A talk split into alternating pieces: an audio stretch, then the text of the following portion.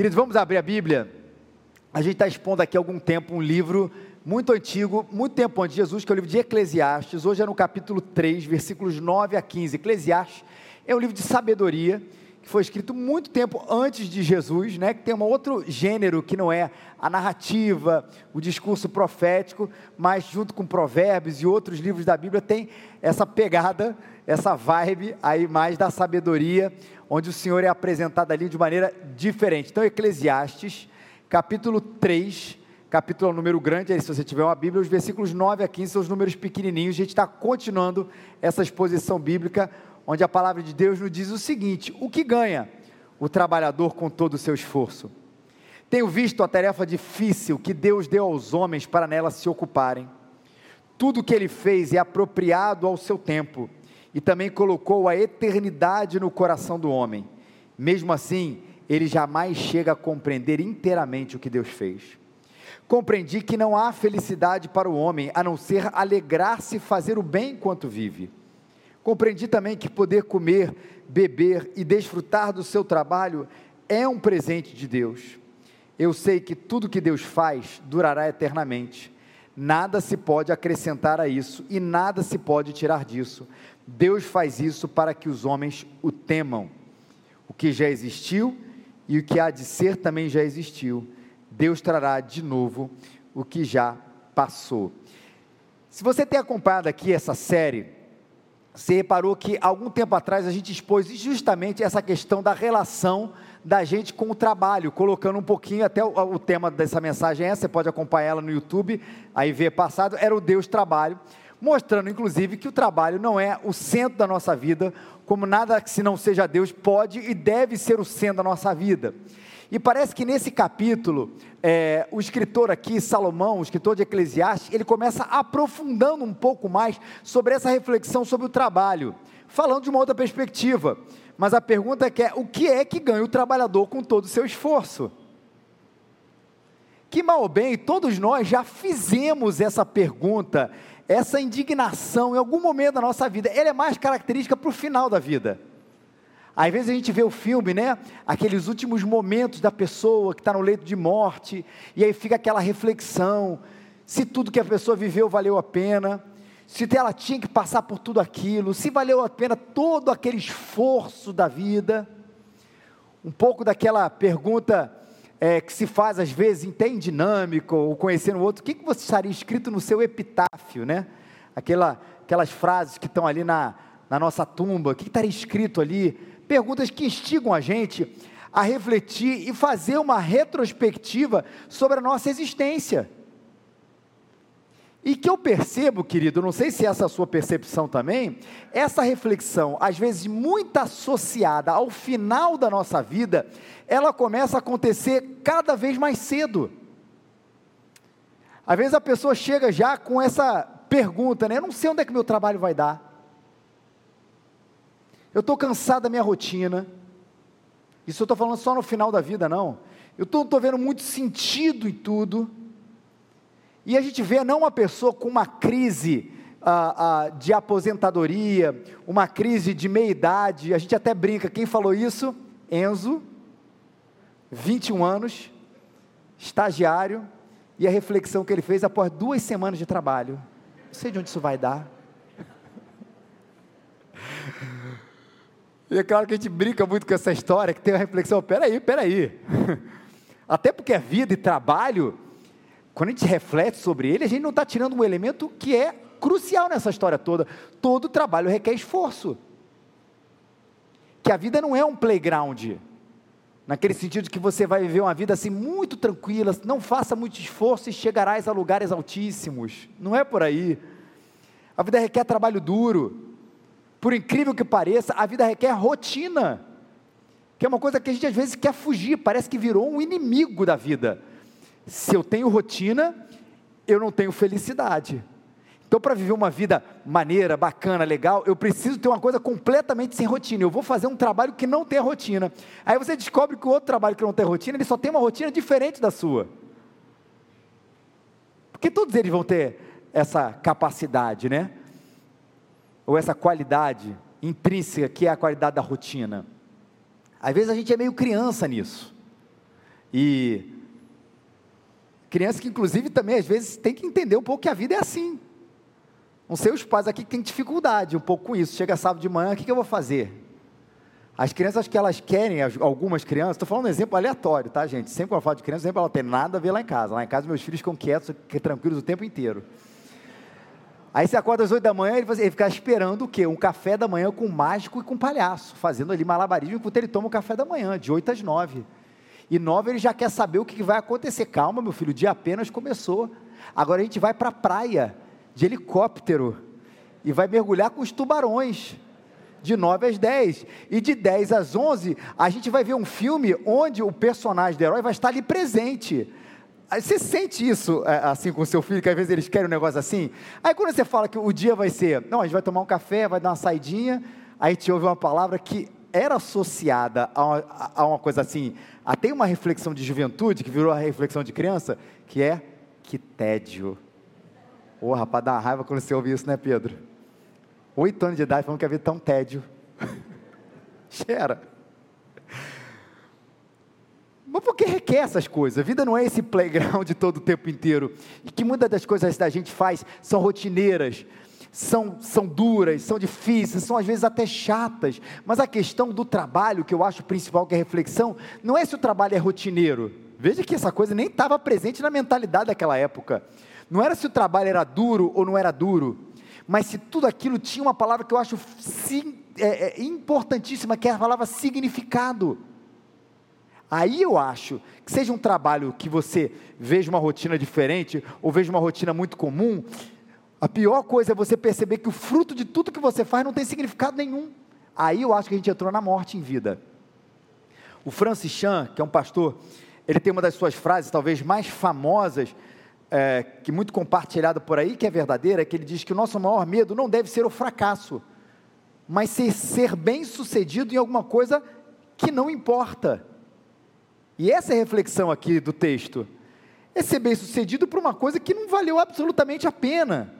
Que você conquistou, que você fez, que você deixou para trás, mas isso não trouxe algo significativo não trouxe alguma coisa significativa para dentro de você e não trouxe algo significativo para o próximo. E é lá no fundo que eu acredito aqui, gente, que é o que a gente esteja buscando.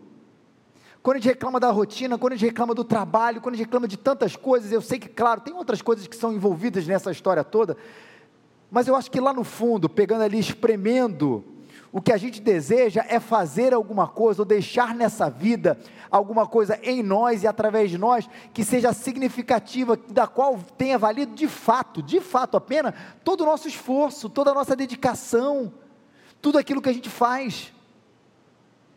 E aí, queridos, perto da morte, ou mesmo diante da canseira da vida do jovem ou da criança, a gente não quer apenas ser bem sucedido, no fundo, a gente quer significado. Mas deixa eu te fazer uma pergunta: por que, que a gente quer o significado? Porque simplesmente viver, existir, estar presente no mundo, não é suficiente para nós. Porque poderia ser, a resposta da vida é essa, ó, é, um, é essa caixa aqui: de acordar, viver, existir, trabalhar para o que for, para ganhar o dinheiro, pagar as contas e ir embora.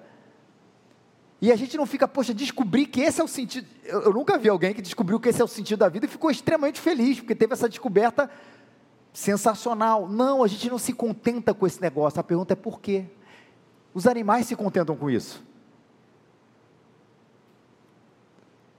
Por mais que eles tenham ganhado características um pouco diferentes ao longo do tempo, mas nunca vi um cachorro reclamando da vida. Acho que esse negócio de, de, de acordar, comer ração, passear com meu dono, acho que isso não serve para mim. Quero buscar novos ares. o cachorro não faz essa pergunta. A gente pode até falar do leão infeliz no zoológico, não estou nem dizendo, defendendo, mas você não vê um, um, leão tendo reflexões existenciais. Só se for Madagascar, aquele filme, outra coisa. Mas não tem, porque eles não têm esse anseio. E a pergunta não é, ah, é porque nós somos animais racionais e eles são animais irracionais. Vai para além disso, e o texto vai responder exatamente essa questão aqui. Mas espera, antes disso, ele vai falar de um outro ganho do trabalho. Porque no versículo 13, ele diz: Compreendi também que poder comer, beber e desfrutar do seu trabalho é um presente de Deus. É tão legal quando ele vai falar isso, assim, olha, o significado do trabalho, do esforço, de tudo isso, que a gente quer uma coisa significativa, não está nisso. Mas ele fala, eu vi que isso é um presente de Deus. E aí, para a gente falar um pouquinho por que, que isso é um presente de Deus, em que nível ele tem que estar tá na nossa vida, a gente vai entender um conceito muito importante da, da nossa teologia, que está na palavra de Deus, é óbvio, vem dela, que é o conceito de graça comum. O que, que é isso? Não sei se você já ouviu sobre isso, mas graça comum não quer dizer que é uma graça desprezível, simples, normal. A ideia do comum não tem a ver com isso. A ideia do graça comum tem a ver com algo que é comum a toda a população. O que, que Deus quer dizer com isso, né? Comum a toda a população. Quer dizer que você que crê, que você que não crê, você que ama Jesus, você que é indiferente à pessoa de Jesus, você que acredita que Ele existe, deu a sua vida para Ele, e você que acredita que Ele nem existe ou nem sabe direito, independente da sua crença, Deus deu uma graça a você, a bênção de comer, beber e desfrutar do trabalho.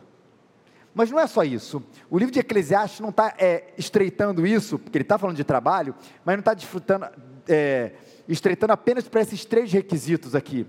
O que ele está falando é qualquer coisa relacionada a essas coisas que nós compartilhamos como humanidade e que é comum a todos nós. O prazer de correr, de brincar, de assistir um filme, arte, esporte, descansar, o prazer de uma dormida até mais tarde ou de tarde, de uma soneca, de uma tarde chuvosa, de uma tarde ensolarada, de uma leitura prazerosa, quando a gente sente tudo isso e desfruta de tudo isso, e toda a humanidade tem essa possibilidade, porque é uma graça comum, a gente deve fazer o quê? E aí que o texto é interessante. A gente deve olhar para os céus e agradecer demais a Deus, porque isso é fruto da sua graça a nós. Ou seja, não é uma questão apenas de desfrutar por desfrutar, mas entender que esse desfrute, que essa graça, são os presentes que Deus dá a toda a humanidade, repito, os que amam a Deus, os que são indiferentes a Deus e os que acreditam que Ele existe, mas para que a gente possa olhar para o céu e ver isso esteja apontando para um Criador que nos presenteou com essa realidade. Isso é comum para a gente é comum a todos nós. Quando você vê, você vê como é que às vezes alguns comerciais exploram isso, é, e até a palavra explorar tem um pouco a ver com isso, você vê um daqueles carros cuja a pegada, cujo todo o marketing tem a ver com sair da cidade e ir para a estrada, né? ir para um camping, ir para um lugar assim mais de natureza. Você vê que dificilmente o comercial, a propaganda, ele vai falar alguma coisa a respeito do carro em si mesmo. O que ele vai imaginar e tentar passar para a gente a imagem é o seguinte: eu sei, cara, que a sua vida está difícil, está ruim, você trabalha muito. Mas se você comprar esse Explorer, não sei o que lá, você vai poder pegar o fim de semana no carro e aqueles pneus grandes da vontade, você vai passar pela areia movediça e vai andar. E no final de tudo, normalmente a propaganda é assim: tem uma, uma câmera que é um drone, e aí você está na, na beira de um, de, um, de um precipício, alguma coisa assim, uma imagem, uma cachoeira Aí você fala assim, cara, eu quero esse negócio. Você não precisa daquele carro para isso, mas eu quero aquele negócio. Quem está te vendendo a experiência da graça comum? Que é bom mesmo. Com carro, sem carro, indo a pé, indo de ônibus, longe do rio, perto do rio. Mas você ter esse contato com a natureza, você não precisa do carro para isso. Ter esse contato com a natureza e desfrutar daquilo tudo é um presente de Deus. É graça comum a todos nós. Quando você vê um, um comercial de refrigerante, do qual eu não quero falar o nome, mas ele é muito comum na época de Natal, a propaganda dele. Ele vai falar e vai mostrar aquela garrafinha sendo aberta. E a propaganda não é a sua alta quantidade de açúcar, caramelo 14, seja lá o que for. O que, ele vai falar? Quando você abre aquele refrigerante, rapaz, a sua família está reunida. E é bom a gente estar tá junto, olha só. Aí você fala assim, cara, eu quero esse negócio. Pode ser com água, pode ser com água com gás, pode ser com água sem gás, pode ser com qualquer coisa. Mas o que ele está te vendendo é a experiência de você desfrutar uma, uma, uma, uma refeição junto, um tempo junto, é gostoso, e isso é graça comum. que esse convívio em família, com os amigos, com gente querida, isso tudo é um presente, é isso que o texto ressalta aqui para a gente. Comer e beber e desfrutar do fruto do seu trabalho é um presente do Senhor. Só que a grande diferença, aí sim, como é que isso diferencia a vida de uma pessoa que crê em Deus, uma pessoa que não crê em Deus, mas que experimenta as mesmas coisas? experimenta do convívio em família, experimenta do contato com a natureza, experimenta do prazer ali com a arte. Qual é a diferença disso tudo? É que os que creem agradecem a Ele, adoram a Deus pelos presentes recebidos. Não é o reconhecimento, percebem que é um reconhecimento da sua bondade, a partir da sua bondade, a partir dos seus presentes para a gente.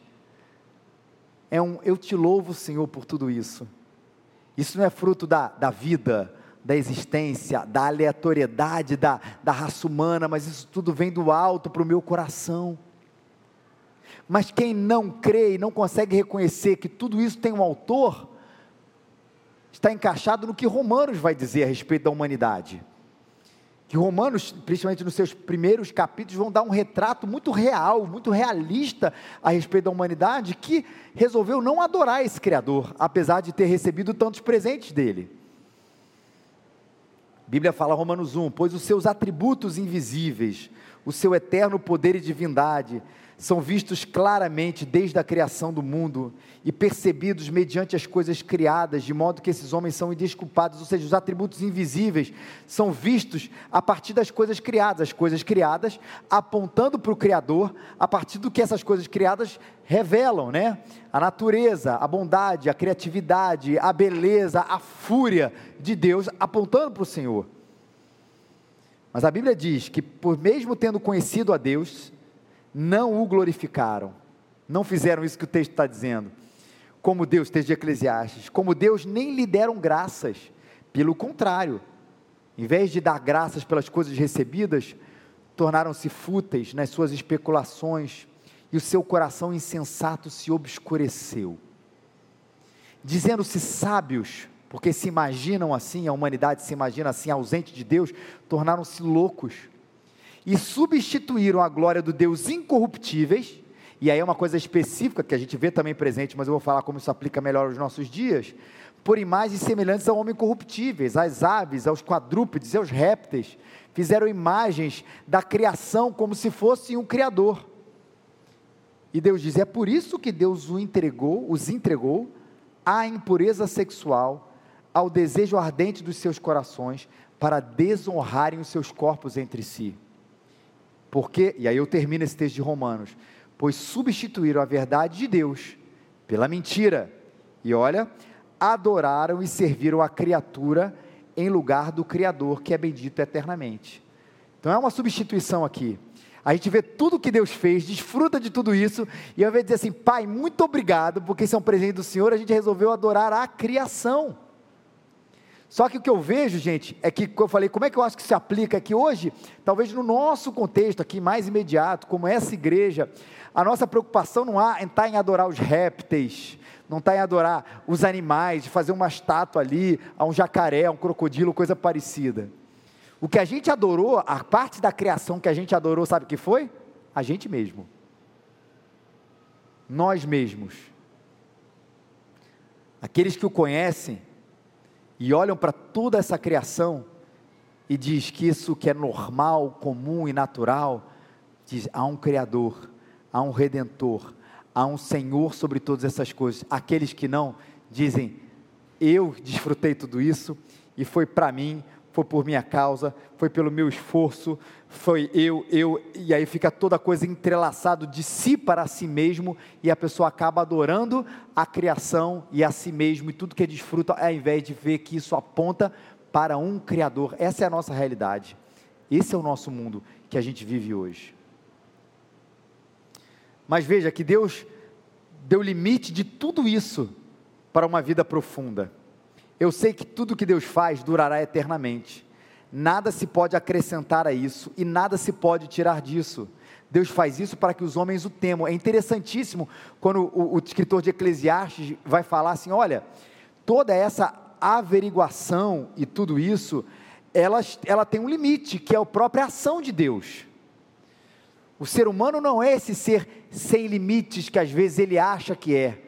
Esse desbravador do universo infinito, onde ele vai encontrar coisas nele mesmo, ou de si mesmo, está muito em moda esse encontro do homem com ele mesmo, como se olhar para si mesmo fosse um olhar infinito, um olhar para a criação fosse um olhar infinito. E a texto está dizendo que é só um olhar para Deus vai ser um olhar infinito, porque tudo vai ter um limite. O que Deus decretou já está escrito. O mundo e as suas leis já estão escritas. E claro que examinar, prescrutar, tudo isso é uma tarefa maravilhosa, onde a ciência entra aí com uma coisa incrível para fazer tudo isso. Ela não entra com uma coisa de essa realidade de contraponto a Deus.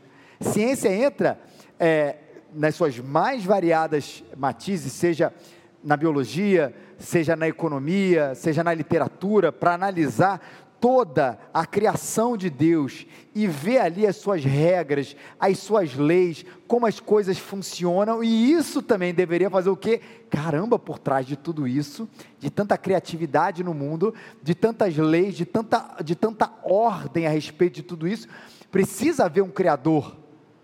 E o limite disso tudo é falar assim, cara, mas eu consigo examinar tudo isso aqui, e devo examinar tudo isso, examinar o tempo, o espaço, todas essas coisas, e existe um Criador. E é uma tarefa maravilhosa, gente, maravilhosa. Mas que também tem um limite. E aí a gente entra, para a gente terminando, a gente entra na tarefa que supera esses limites. Que não é um olhar apenas para a gente desfrutar, e isso é bom do nosso trabalho e das coisas que Ele oferece, da criação.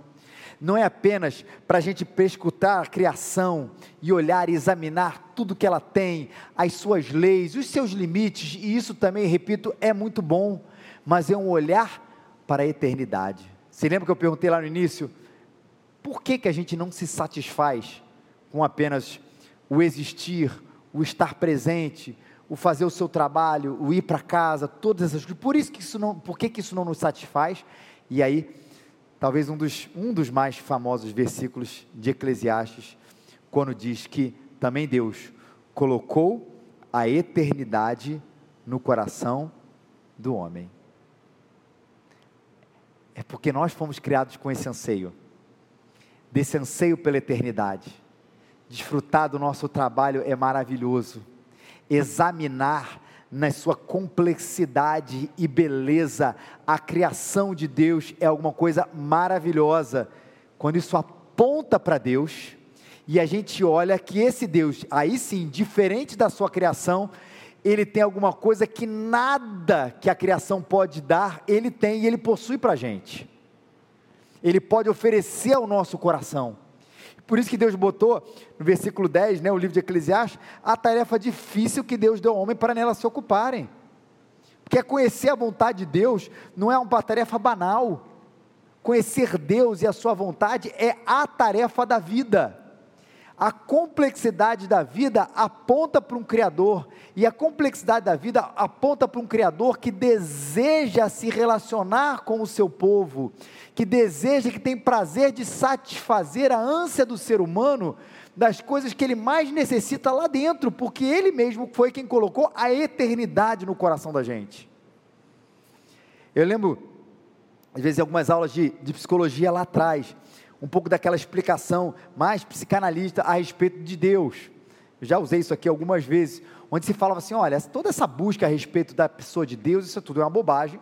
Isso tudo é a busca desse pai perdido, desse pai idealizado que o ser humano tem, e porque ele tem essa busca, ele vai tentar encontrar sentido na vida, criando um criador que possa eventualmente dar sentido para esse ser humano. Eu sempre gosto de dizer que assim, é uma argumentação corretíssima, só o vetor está errado. É o contrário, é Deus que é de fato um pai perfeito, que colocou a eternidade no nosso coração, para que a gente possa tatear tudo e falar assim, cara, isso não me satisfaz. Isso tudo, eu preciso de alguém perfeito que criou tudo isso, eu preciso de alguém que perfeito que se relacione comigo. E isso não é alguma coisa que nós criamos para, para criar Deus, mas que Deus colocou no nosso coração para que a gente mesmo pudesse encontrá-lo. Esse é o nosso Pai. Como é que Agostinho e C.S. Lewis, eles trabalham exatamente esse conceito aqui, gente. A frase de Agostinho, hum, talvez uma das mais famosas também, uma das que eu mais gosto, que ele diz que o nosso coração não encontra descanso até que descanse em ti, falando para Deus nas suas confissões. Por que, que o nosso coração não encontra descanso até que descanse no Senhor? Porque a gente anseia por essa eternidade, pela essa sublimidade, essa transcendência da vida que só existe num relacionamento profundo, íntimo e pessoal com o Senhor. E como é que C.S. Lewis trabalha essa coisa? Ele fala o seguinte: se eu encontro em mim um desejo que nenhuma experiência desse mundo possa satisfazer, a explicação mais provável é que eu fui feito para um outro mundo. Se nenhum dos meus prazeres terrenos, que não são ruins por si mesmo, aqueles que são bons, né?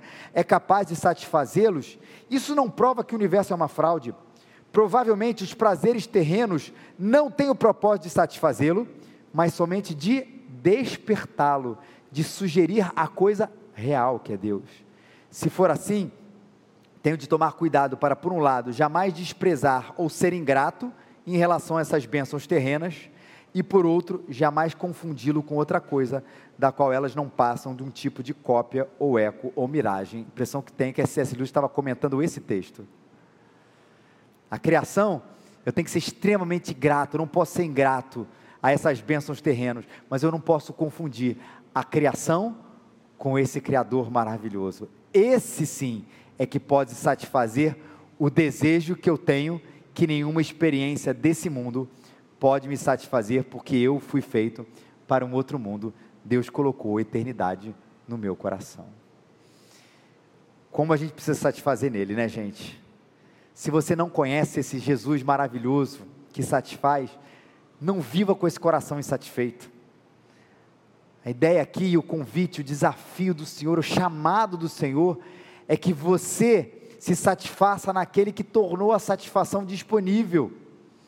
Jesus fez isso, tornou o coração insatisfeito satisfeito. E tantas vezes ele usa essas analogias quando fala a respeito de si mesmo. Jesus disse: Eu sou o pão da vida. O que vem a mim jamais terá fome. O que crê em mim jamais terá sede. Essa semana a gente estava é, é, compartilhando esse texto com as crianças. Eu falei o seguinte: olha, Jesus disse que ele é o pão da vida e quem, quem vai a eles nunca vai ter fome, não é? Então o papai está mentindo. O papai é crente, o papai é pastor e todo dia ele sente fome. Algumas vezes no dia. Será que Jesus estava falando, falando para as crianças, né? Jesus, será que Jesus estava falando de fato dessa fome? E a gente sabe que não, porque a gente já olhou esse texto várias vezes aqui, né? Ou mesmo que você nunca tenha olhado, já dá para perceber que ele não está falando, é claro, da fome física. É porque Jesus satisfaz essa fome existencial do ser humano. Por isso que tantas vezes ele usa essa coisa da da fome da vida e o pão da vida, da água da vida, porque é algo que a gente tem na eternidade do coração que só Ele pode satisfazer a gente. E se você já conhece esse pão da vida, por que ele está tão distante? Por que o coração anda buscando tanta coisa em tantos outros lugares? O convite aqui é você sim agradecer pela criação, desfrutar, fazer com que tudo isso aponte para o Criador maravilhoso, mas ter o seu coração, que é eterno, satisfeito naquele que é o eterno, o Senhor. Você foi feito para a eternidade. Deus te abençoe. Vamos ficar de pé? Vamos cantar a última música aqui, a gente vai orar, vai cantar a última música e receber a bênção do Senhor. Muito obrigado, Senhor, porque o Senhor nos satisfaz. O Senhor nos satisfaz, Senhor. Obrigado pela tua graça maravilhosa, por essa eternidade no nosso coração, Pai. Que fez, Senhor, com que a gente, Senhor, olhasse para tudo isso e pudesse olhar para os céus e louvar o teu nome e te engrandecer pela obra da tua criação, Deus, que traz alegria, que traz bênção para o nosso dia a dia, mas também agradecer por Jesus, que nos religou Senhor ao Pai, que nos, nos tornou filhos, Deus, e que nos tornou satisfeitos, porque nós desfrutamos do pão da vida, da água da vida, Senhor, daquele que é capaz, Senhor, de fazer aquilo que nenhum outro ato da criação, que nenhum outro coisa, aspecto da criação pode fazer em nós, somente o Senhor na nossa vida pode realizar todas essas coisas, ó Pai. Se alguém ainda anda insatisfeito, Senhor, que o Senhor, eles descubram hoje, Senhor, o pão da vida, a água da vida. Se a gente anda, Senhor, procurando isso em outro lugar, e Senhor nos dá, Senhor, a bênção da satisfação na tua pessoa, na tua gloriosa, maravilhosa presença. É o que nós te pedimos em nome de Jesus. Amém.